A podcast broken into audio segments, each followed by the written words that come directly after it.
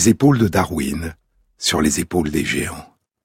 Se tenir sur les épaules des géants et voir plus loin, voir dans l'invisible, à travers l'espace et à travers le temps. Plonger notre regard dans le passé, remonter le temps à contre-courant, parcourir des âges depuis longtemps révolus et entrevoir soudain des éclats de monde disparus. C'est dans la Caatinga. Durant la saison sèche de mai à décembre, les arbres perdent leurs feuilles et la végétation devient blanche, argentée, grise. Ka, forêt, Chinga, blanche. La forêt blanche dans la langue des nations toupies. À la saison des pluies à partir de décembre, la végétation blanche, argentée, grise change soudain de couleur et devient verte. La Caatinga est une étrange forêt composée de nombreuses espèces de petits arbres et d'arbustes épineux, de cactus. Elle se déploie dans une région semi-désertique au climat semi-aride, le Nordeste, au Brésil. C'est dans l'état du Piauí, dans la vallée Baixao des Pedrafurad, dans le parc national de la Serra da Capavire. Le parc national a été inscrit par l'UNESCO il y a près de 30 ans au patrimoine culturel de l'humanité. Il y a là plusieurs dizaines de milliers d'œuvres précolombiennes. De splendides peintures pariétales dans des abris sous roches et des grottes, et des gravures sur de hautes falaises. À Pedra Furad, la pierre percée en portugais, une monumentale arche de pierre naturelle, il y a plusieurs centaines de sites d'occupation précolombiens, dont les plus anciens dateraient d'il y a plus de dix mille ans. Et dans cette vallée da sur le site de Cajou, il y a des blocs sphériques de roches, de quartzite, usés, marqués par des cassures, et des débris de coques brisées. Des coques de noix de cajou et autour du site, il y a des anacardiers ou pommiers cajou, les arbres dont la noix de cajou est le fruit. La noix de cajou ou anacarde est une amande blanche à l'intérieur d'une coque amère et toxique. Et cette coque est elle-même à l'intérieur du faux fruit, jaune ou rouge de l'anacardier, qu'on appelle la pomme de cajou ou pomme cajou. Sur le site, de gros cailloux de forme sphérique sont d'anciens percuteurs en quartzite, une roche formée de cristaux de quartz, et les enclumes sont de plus gros morceaux de quartzite encore, ou des souches, des racines, ou de grosses branches d'anacardier. Dans une étude publiée il y a cinq mois, à la fin juin 2019, dans Nature, Ecology and Evolution, des chercheurs rapportaient la découverte sur ce site de plus de 120 de ces outils percuteurs et enclumes.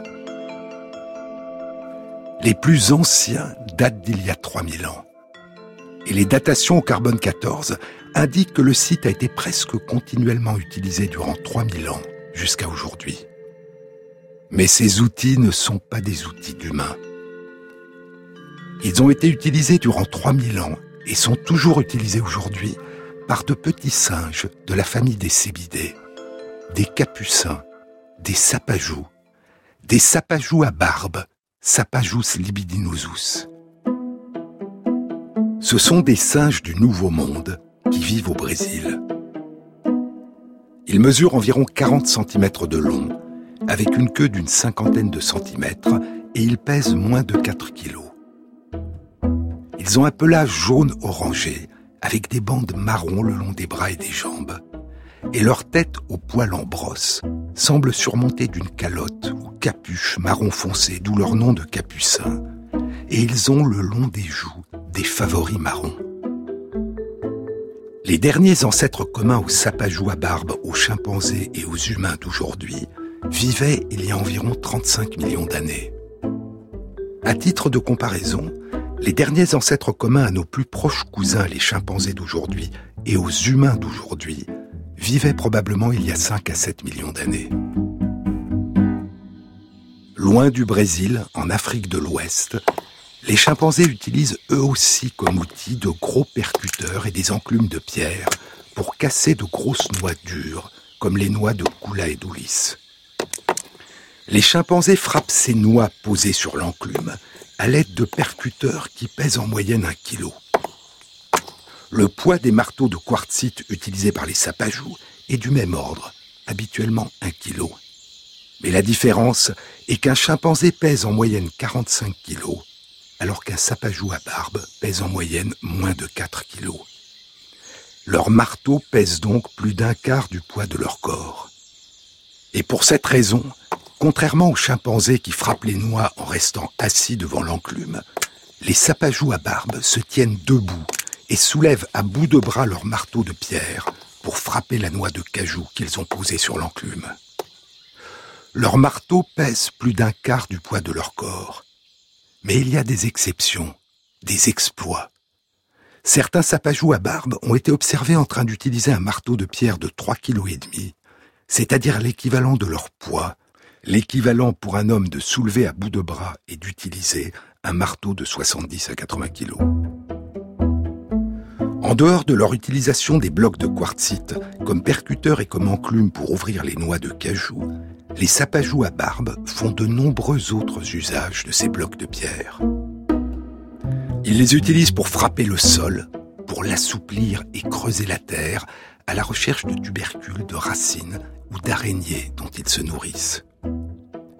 Ils les utilisent pour découper des parties de plantes. Ils les utilisent parfois pour pulvériser des roches qui les gênent ou pour désenclaver ou déplacer des roches dont ils veulent s'emparer. Et les dames sapajou en font un autre usage encore.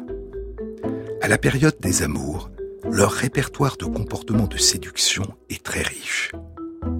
Il y a des mimiques et des expressions de leur visage, des vocalisations, des postures suggestives qu'elles adoptent, et un comportement qui consiste à approcher un monsieur Sapajou, à le toucher soudain et à partir aussitôt en courant. Une étude publiée en 2013 dans PLOS ONE révélait un autre comportement de séduction jusque-là inconnu. Pour attirer l'attention de leur compagnon, elle se mettait debout et jetait sur lui des cailloux.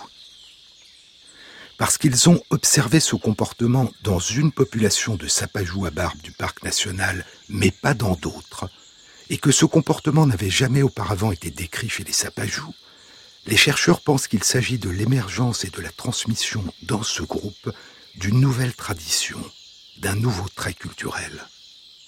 Mais les sapajous à barbe ont une autre modalité plus mystérieuse d'utilisation des gros blocs de quartzite qui a été décrite en 2016 dans une étude publiée dans Nature. Les sapajous se saisissent d'un bloc de quartzite et s'en servent comme d'un marteau en frappant en le tenant d'une ou des deux mains contre un autre bloc inclus dans la roche. À force de frapper, ils produisent sur la pierre des cassures franches, lisses, qui ne suivent pas les plans naturels de cassure, et qui ont des lignes concentriques qui ressemblent aux lignes de croissance des coquillages, d'où le nom de cassure conchoïdale, du latin conca, coque, coquille. La présence de cassures conchoïdales indique que la pierre a été taillée par pression en en détachant des éclats. Et les sapajous en frappant violemment l'un contre l'autre des blocs de quartzite, produisent un grand nombre d'éclats. Des éclats coupants qui ressemblent à ceux dont sont jonchés les plus anciens sites de fabrication d'outils des hominines. Les sapajous, eux, ne semblent pas utiliser les éclats, ni tailler la pierre pour un usage particulier. Mais ce qu'ils font à intervalles réguliers, c'est s'arrêter de frapper pour lécher et respirer, renifler la pierre d'où l'éclat vient de se détacher. Le font-ils pour ingérer de la silice? Ou parce qu'ils y trouvent du goût Ou par jeu Ou pour une autre raison encore On ne le sait pas. Toujours est-il que c'était la première fois que la production d'un grand nombre d'éclats pouvait être attribuée à l'activité d'autres êtres que des hominines ou des humains modernes. Les sapajous produisent donc intentionnellement un très grand nombre d'éclats, comme nos ancêtres hominines, mais pas dans le but de fabriquer des outils. Est-ce d'une façon semblable que nos lointains ancêtres hominines ont initialement découvert la production d'éclats? On ne le sait pas. En tout cas, aucun autre singe, aucun autre primate non humain, aucun chimpanzé n'a été observé à ce jour en train de frapper deux pierres l'une contre l'autre en produisant une grande quantité d'éclats. On n'a trouvé que de rares pierres avec cassure conchoïdale dans les sites de stockage de percuteurs et d'enclumes des chimpanzés en Afrique. Mais revenons au site de cassage de noix des sapajous du parc national de Serra da Capivara, où ils entreposent leurs enclumes et leurs marteaux. C'est un site archéologique qui témoigne de l'ancienneté de leur utilisation d'outils. L'étude publiée il y a cinq mois dans Nature, Ecology and Evolution qui décrivait l'ancienneté du site était une étude pluridisciplinaire. Elle réunissait deux primatologues, Tiago Falotico et Eduardo Ottini de l'Université de Sao Paulo, deux archéologues, Thomas Profit, qui animait cette étude du University College de Londres, et Michael Haslam de l'Université d'Oxford, et un spécialiste des datations au carbone 14, Richard Staff. Cette étude s'inscrit dans une discipline nouvelle, née il y a seulement un peu plus de dix ans, l'étho-archéologie, une archéologie qui explore les vestiges des réalisations passées de nos cousins non humains. Une discipline dont Michael Haslam et une vingtaine de collègues avaient tracé les contours et les ambitions dans une synthèse publiée en 2009 dans Nature sous le titre Une archéologie des primates et des singes. Et en 2017, ils avaient proposé un premier bilan d'étape dans une perspective publiée dans Nature, Ecology and Evolution intitulée L'archéologie des primates et des singes évolue. Cette recherche, écrivaient les auteurs, ouvre la voie au développement d'une archéologie animale plus large et marque la fin de l'ère archéologique anthropocentrée, la fin d'une ère d'études archéologiques centrée sur l'humain. La toute première étude dans ce domaine avait été publiée en 2007 dans les comptes rendus de l'Académie des sciences des États-Unis.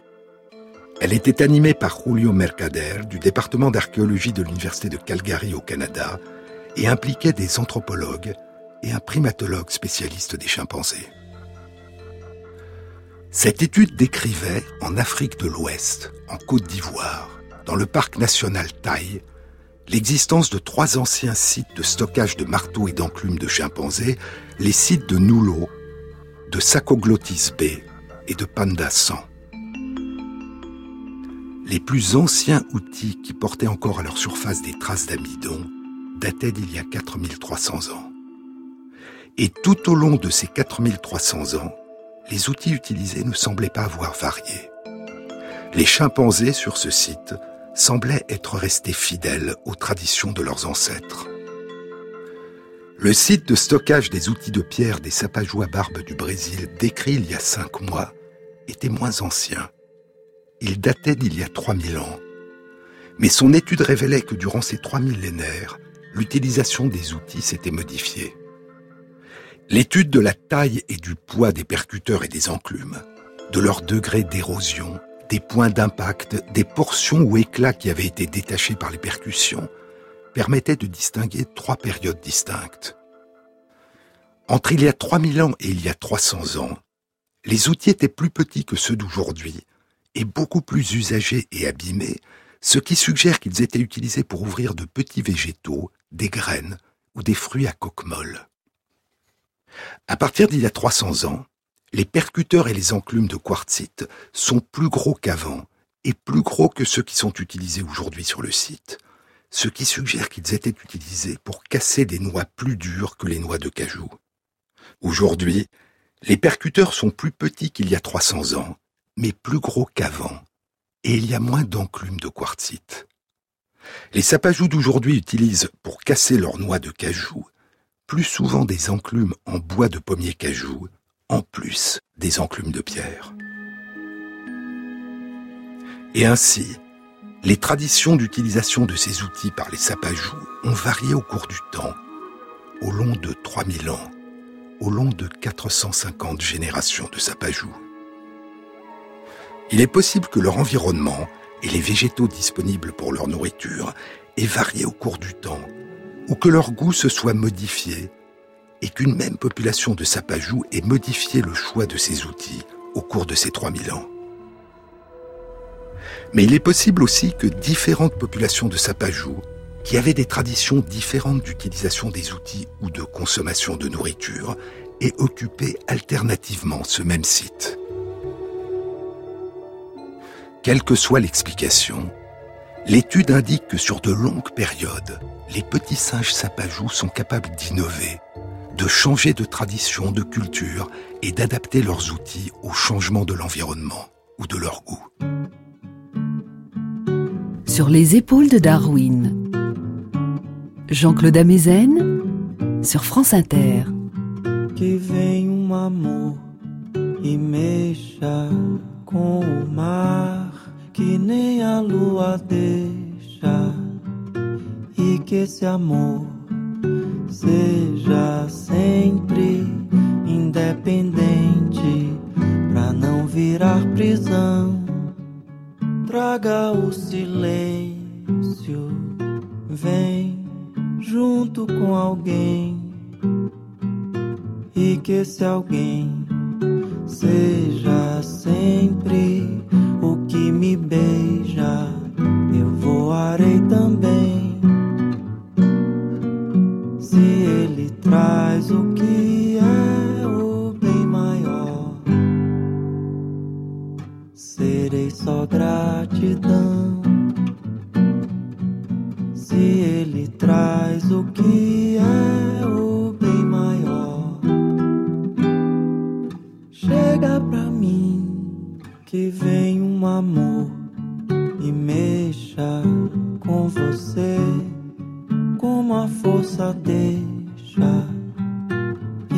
e que esse amor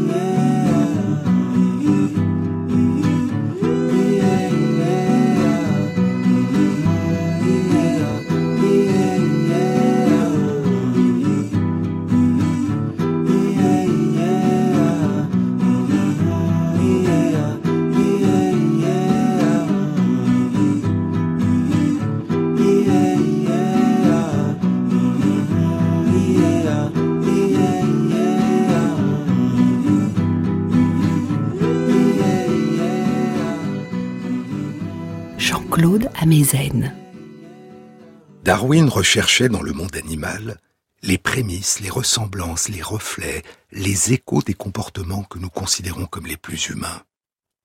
Et il avait rapporté des descriptions anecdotiques d'utilisation d'outils par nos plus proches cousins non humains, les chimpanzés.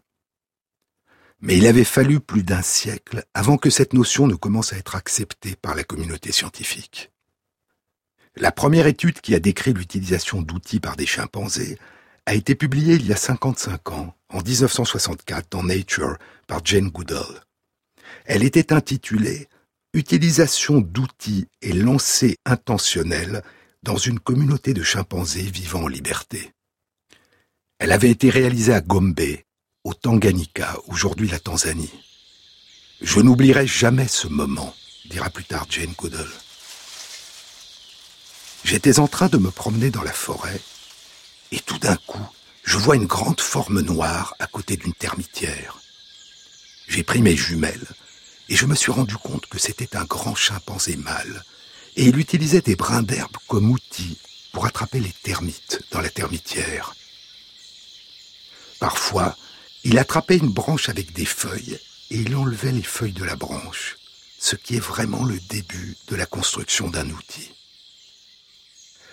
Mais il ne suffit pas de découvrir pour être entendu. Écoutons Jane Goodall raconter sa découverte trois décennies plus tard, en 1998, dans un essai publié dans Science.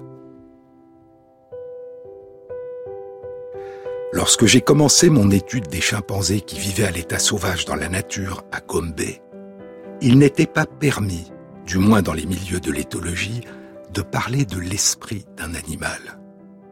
Seuls les humains avaient un esprit. Bien sûr, chacun savait que les animaux avaient leur caractère particulier, unique. Tous ceux qui avaient eu un chien ou un autre animal familier savaient cela. Mais les éthologues, qui travaillaient à faire de leur discipline une science dure, se gardaient de toute tentative d'expliquer ce phénomène. Un éthologue respecté, tout en reconnaissant qu'il y avait une variabilité entre des individus animaux, avait écrit que le mieux était que ce fait soit mis sous le tapis.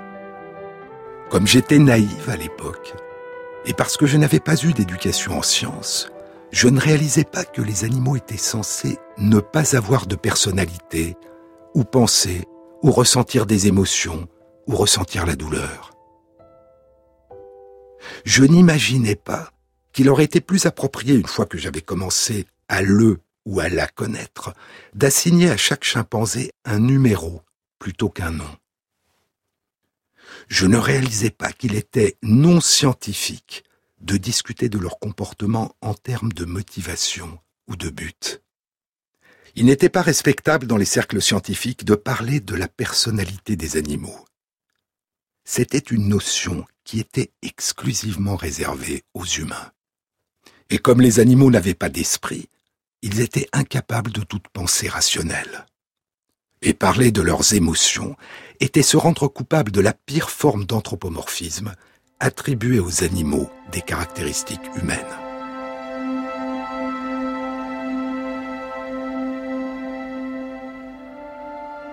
Les commentaires de l'éditeur de la revue scientifique à laquelle j'avais soumis la première étude que j'avais écrite spécifiaient que je devais remplacer chaque he ou she, il ou elle, par it ou that, ceci ou cela, c'est-à-dire parler des chimpanzés comme s'ils étaient des choses ou des objets. Comme je n'avais aucun désir de me creuser une niche dans le monde de la science, mais que je voulais simplement continuer à vivre parmi les chimpanzés et continuer à apprendre à les comprendre, la réaction de l'éditeur ne m'a pas troublé. L'article scientifique, quand il a finalement été publié, conférait aux chimpanzés la dignité de leur genre, il ou elle, et les élevait de façon appropriée du statut de simple chose à la reconnaissance pleine et entière de leur être. Quand j'ai pour la première fois commencé à lire des écrits concernant l'évolution humaine, j'ai appris que l'une des spécificités de notre espèce était que nous et nous seuls étions capables de fabriquer des outils. Je me souviens très bien avoir écrit à Louis Leakey. Louis Leakey est le célèbre anthropologue, paléontologue et archéologue qui a encouragé et aidé Jane Goodall, Diane Fossey et Birute Kaltikas à étudier le mode de vie des grands singes dans leur environnement naturel. Jane Goodall avec les chimpanzés dans la forêt de Gombe, sur les rives du lac Tanganyika.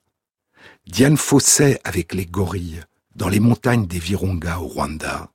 Et Birute Galdikas avec les orang-outans dans les forêts tropicales de Bornéo. Louis Leakey voulait des personnes dont l'esprit ne soit pas encombré et biaisé par des théories, et qui ne seraient poussés dans leurs recherches que par un réel désir de comprendre, écrira Jane Goodall dans son livre In the Shadow of Man, à l'ombre de l'homme, qui sera traduit en français sous le titre Les chimpanzés et moi. La seconde qualité aux yeux de Louise Leakey était qu'elles étaient des femmes et que leur regard serait peut-être différent de celui des hommes. Et la primatologie, qui était il y a 25 ans en Amérique du Nord une discipline exclusivement masculine, est devenue un domaine de recherche qui implique aujourd'hui plus de 50% de femmes. Jane Goodall, Diane Fosset et Birute Galdikas, les fondatrices de la primatologie moderne, qui ont été surnommées les trimates, un mot qui en anglais rapproche les mots three mates, trois camarades, du mot primates, les primates. Et les trois grandes dames de la primatologie ont aussi été surnommées Leakey's Angels, les anges de Louis Leakey.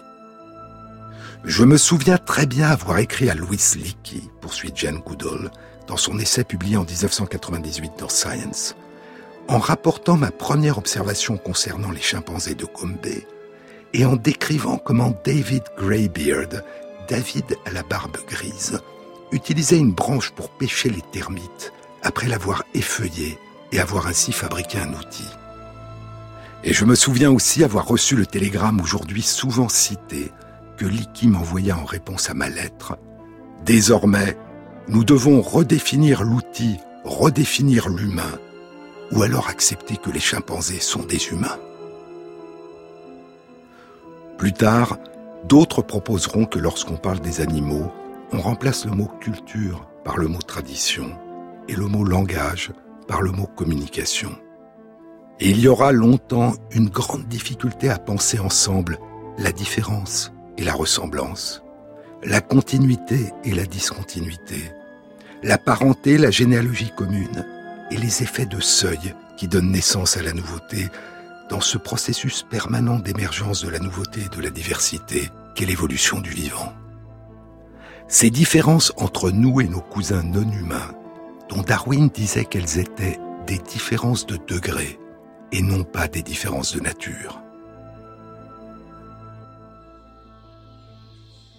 En 1960, trois mois seulement après avoir pénétré dans la forêt de Gombe sur les rives du lac Tanganyika, Jane Goodall avait observé deux comportements qu'aucun chercheur n'avait jamais décrits. Des chimpanzés en train de chasser de petits singes pour les manger et des chimpanzés en train d'utiliser des outils, des branches effeuillées, pour extraire des termites de leur termitière et s'en nourrir. Cette seconde découverte allait transformer la conception que les anthropologues et les primatologues avaient des primates non humains et des êtres humains. J'étais présente, dit Alison Jolin, primatologue de l'université Princeton, j'étais présente au colloque scientifique à Londres en 1962 où Jane Goodall, revenue pour la première fois d'Afrique, fit cette annonce étonnante qui concernait la fabrication d'outils par les chimpanzés vivant dans la nature. Jane Goodall redéfinissait ce que c'était que d'être un humain. Nous avions tous été élevés avec la notion que l'homme était celui qui fabrique les outils, et sa découverte démontait cette notion. Et chacun de nous a alors compris que les choses ne seraient plus jamais les mêmes.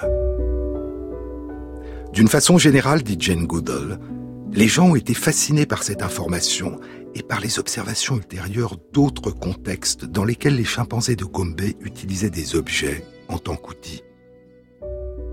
Et il devint à nouveau approprié, comme à l'époque de Darwin, de parler de l'esprit des animaux et de l'étudier. Ce changement s'est produit de façon graduelle et a été, au moins en partie, dû aux informations recueillies par des études réalisées avec soin sur des sociétés animales qui vivaient en liberté dans la nature.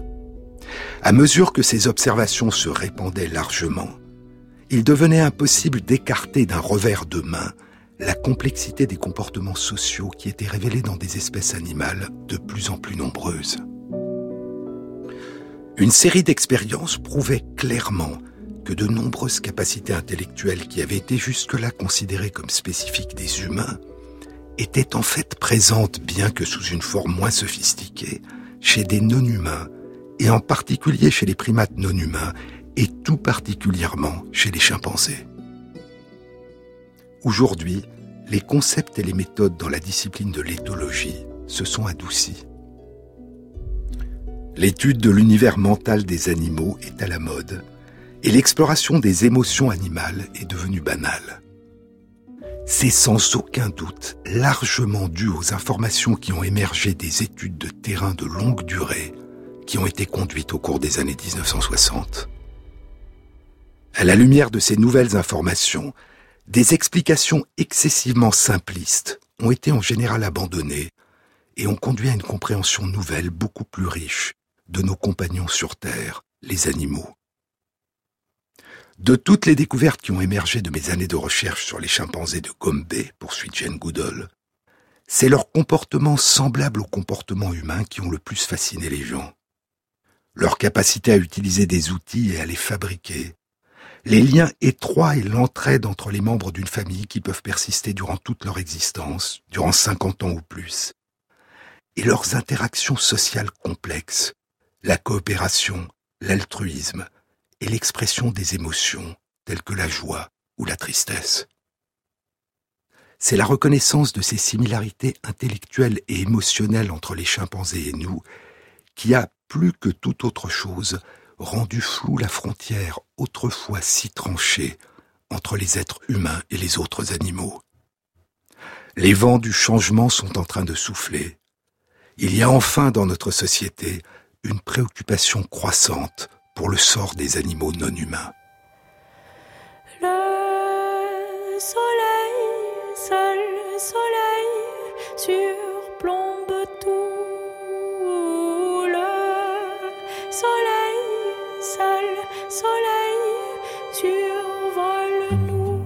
Sur les épaules de Darwin, sur France Inter. Le soleil me dévore vient l'aurore. Il m'appelle. Le soleil,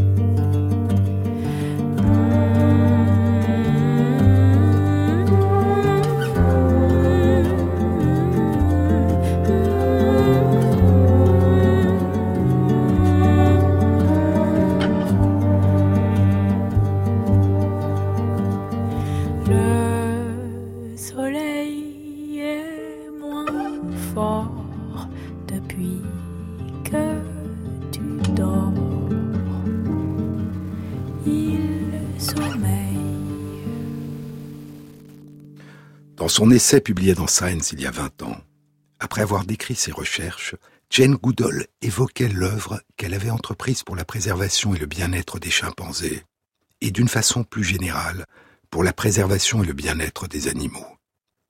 L'une des récompenses inattendues que j'ai reçues, à mesure que je m'impliquais de plus en plus dans ces activités, dit-elle, a été de rencontrer de si nombreuses personnes dévouées, attentives et emplies de compréhension.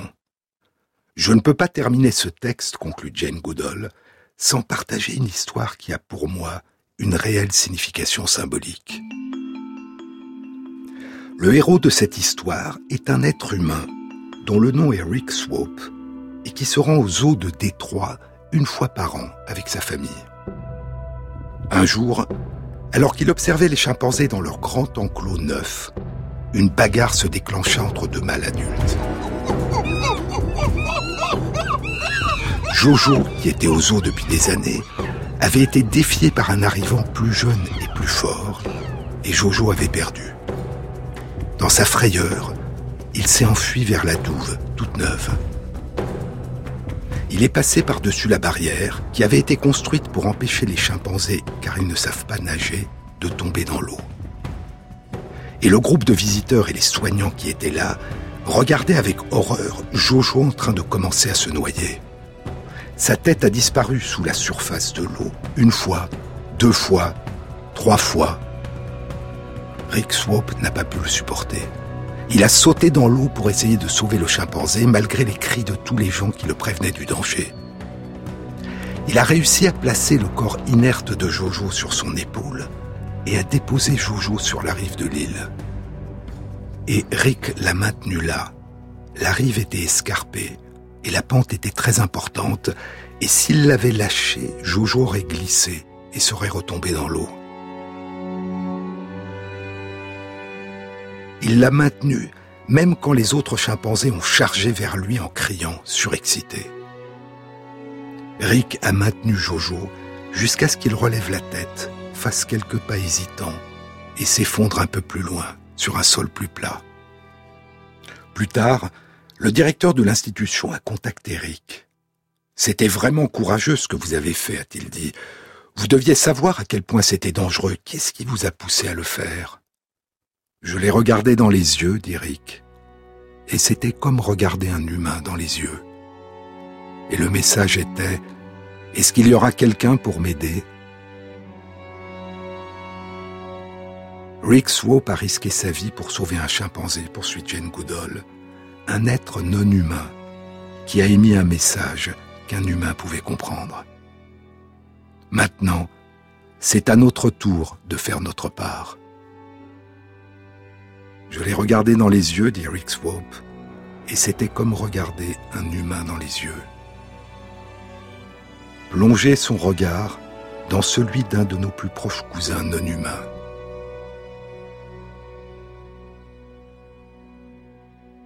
L'année 1959. Un an avant que Jane Goodall parte étudier les chimpanzés dans la forêt de Gombe, en Tanzanie, George Schaller, un biologiste américain, est parti en Afrique étudier les gorilles des montagnes, dans les montagnes des Virunga, au long de la frontière entre le Rwanda, la République démocratique du Congo et l'Ouganda.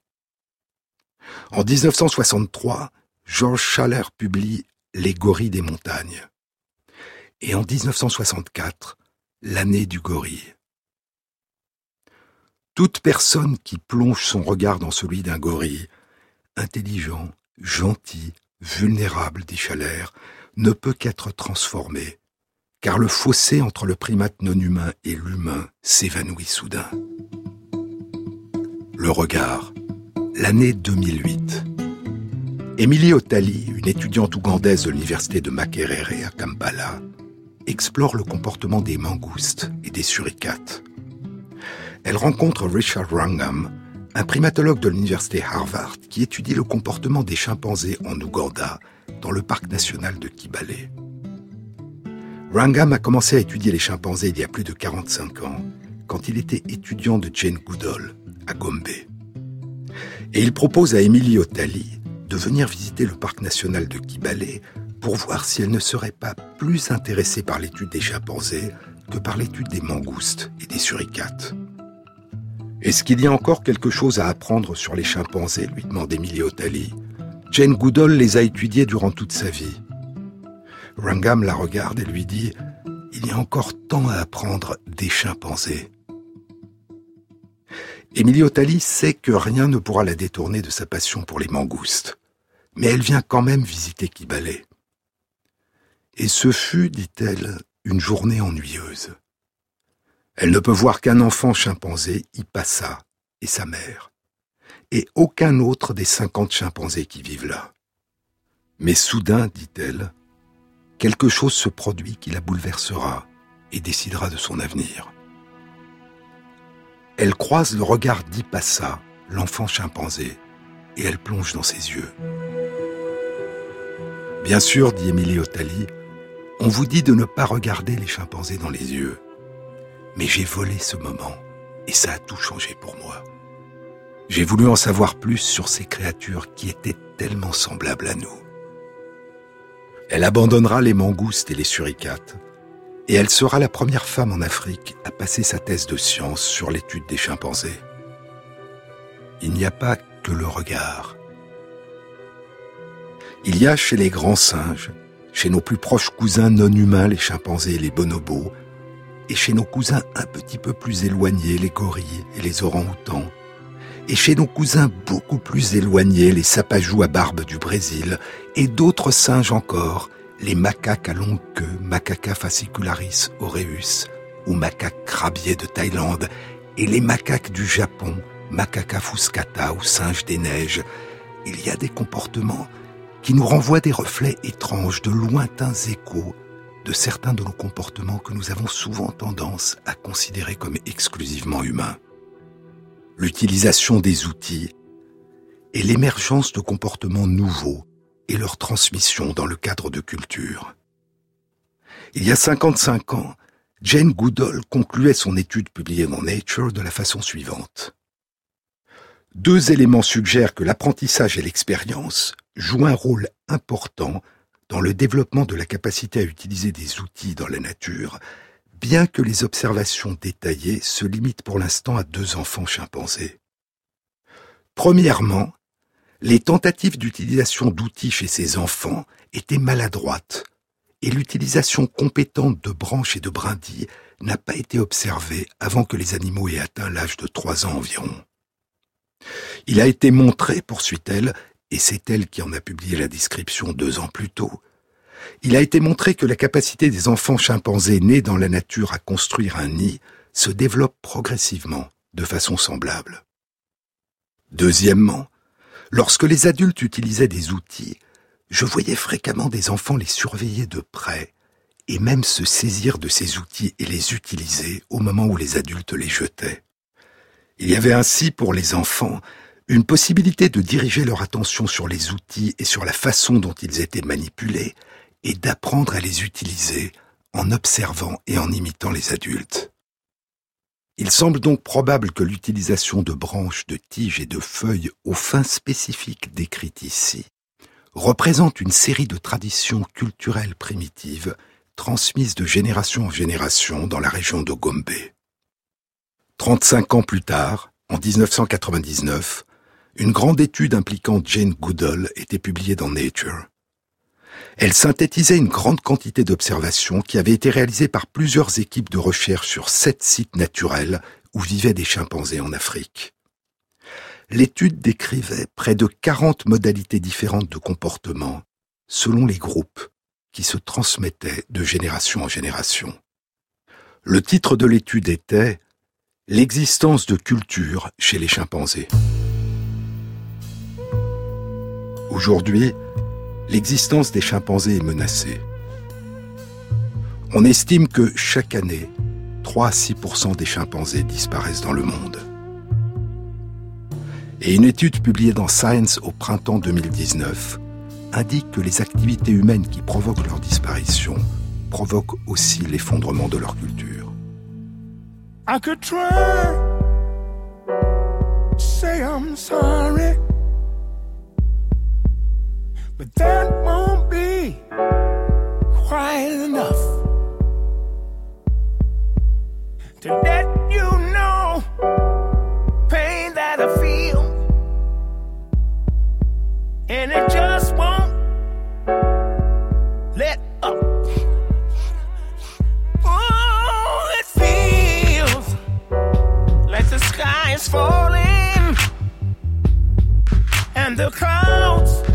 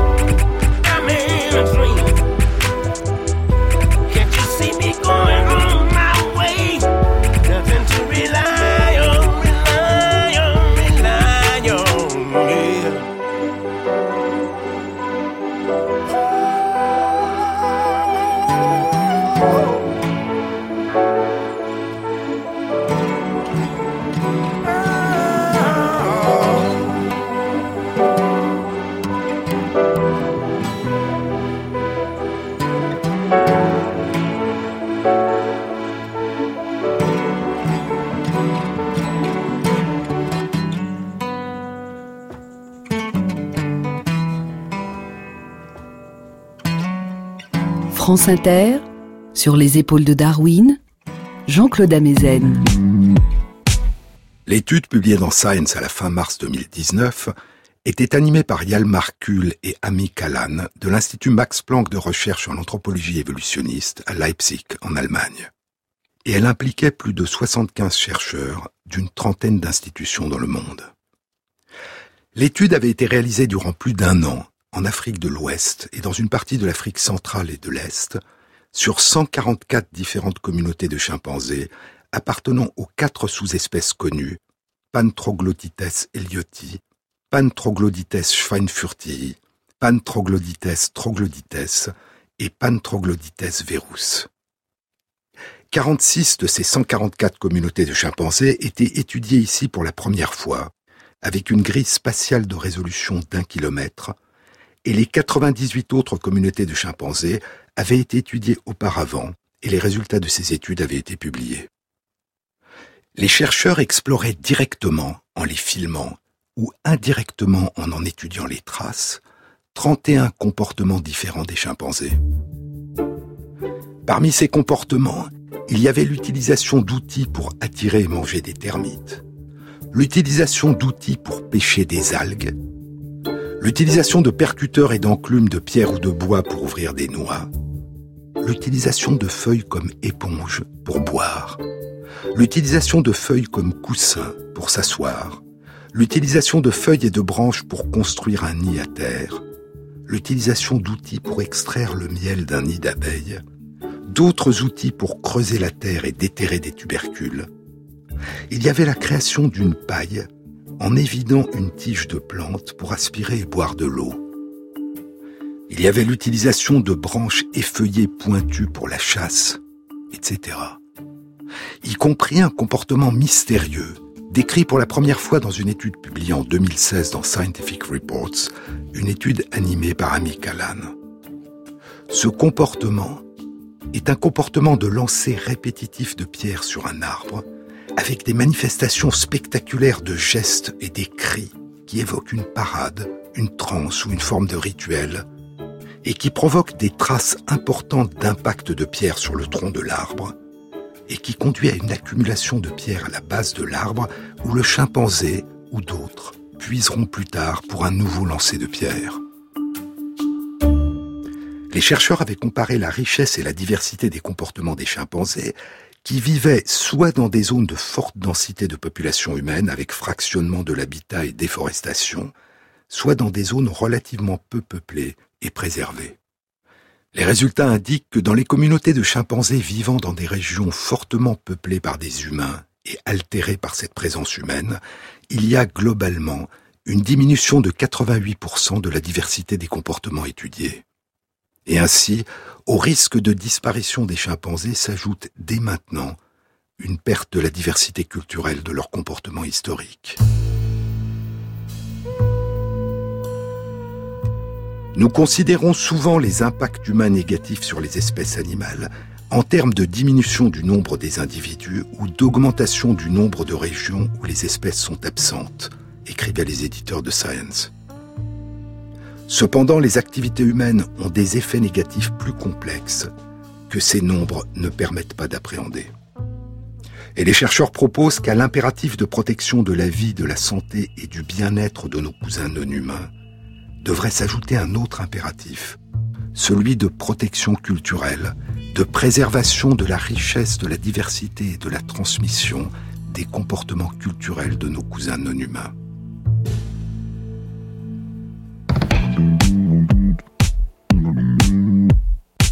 Une annonce. La prochaine rencontre transdisciplinaire du Centre d'études du vivant dans la série Les battements du temps aura lieu à Paris le mardi 21 janvier 2020. Elle aura pour thème les cultures animales et sera animée par Jean-Claude Amezen. Vous trouverez tous les renseignements concernant cette rencontre sur la page de Sur les épaules de Darwin sur le site franceinter.fr.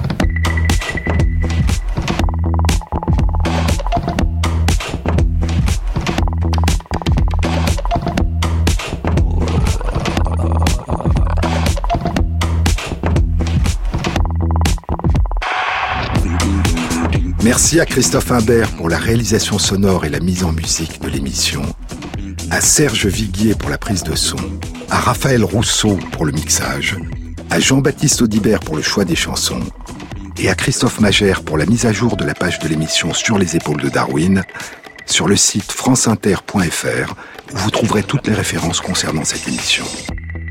Bon week-end à tous. À samedi prochain.